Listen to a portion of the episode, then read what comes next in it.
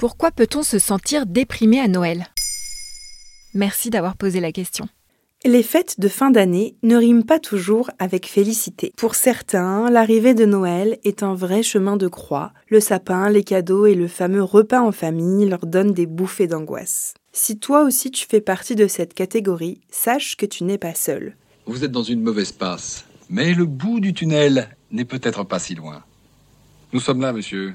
Mais pourquoi? La période des fêtes peut accentuer les symptômes de certaines personnes dépressives ou créer une vraie déprime chez d'autres. Plusieurs raisons à ça. Comme le décrypte la psychiatre Fanny Jacques dans les pages du magazine Top Santé, la première a sûrement à voir avec la pression sociétale associée aux fêtes de Noël. La télévision, le cinéma et les réseaux sociaux véhiculent une image fantasmée des fêtes de Noël, où les familles sont heureuses et unies, où il y a de la joie, des cadeaux, de la nourriture à foison. Or, dans la vraie vie, il peut y avoir des tensions familiales, on peut être seul ou peu entouré. Ce décalage entre ce que Noël devrait être et ce qu'il est vraiment peut générer souffrance psychologique. Ensuite, Noël arrive au pire moment. Il fait froid, la lumière baisse et les jours ne cessent de raccourcir. Ajoute à cela que c'est la fin de l'année et donc il y a comme un parfum de bilan dans l'air. Comme l'explique la psychiatre, c'est le moment de l'année où les conversations tournent autour des questions comme Et toi, où en es-tu? Quels sont tes projets? Qu'as-tu fait ces derniers temps? Des questions qui peuvent s'avérer douloureuses, surtout lorsque tu n'as pas l'impression d'être en accord avec tous tes choix de vie.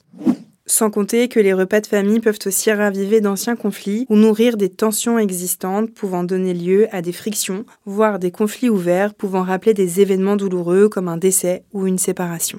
Comment peut-on faire pour affronter cette période le plus sereinement possible? Le tout premier conseil consiste à mettre en place une routine comme l'indique Santé Magazine, sans se mettre aucune pression et en gardant des objectifs réalistes, respecte une routine autour du sport, du sommeil et des repas. Tout ce qui aide à rester en forme est essentiel pour bien fonctionner. Deuxième conseil, respecte tes envies. Si tu n'as pas envie de retrouver ta famille ou de fêter Noël avec les autres, tu peux tout simplement décliner l'invitation en expliquant ton besoin de solitude. Si au contraire la solitude t'angoisse, entoure-toi de tes proches pour profiter des moments partagés. Aurais-tu un dernier conseil? Demande de l'aide à un professionnel si tu te sens débordé par la tristesse ou par la déprime. Tu peux dans un premier temps en parler à ton médecin traitant qui pourra t'orienter vers un psychiatre ou un psychologue en fonction de tes besoins. Maintenant, vous savez, un épisode écrit et réalisé par Olivia Villamy. Ce podcast est disponible sur toutes les plateformes audio. Et pour l'écouter sans publicité, rendez-vous sur la chaîne Bababam Plus d'Apple Podcasts.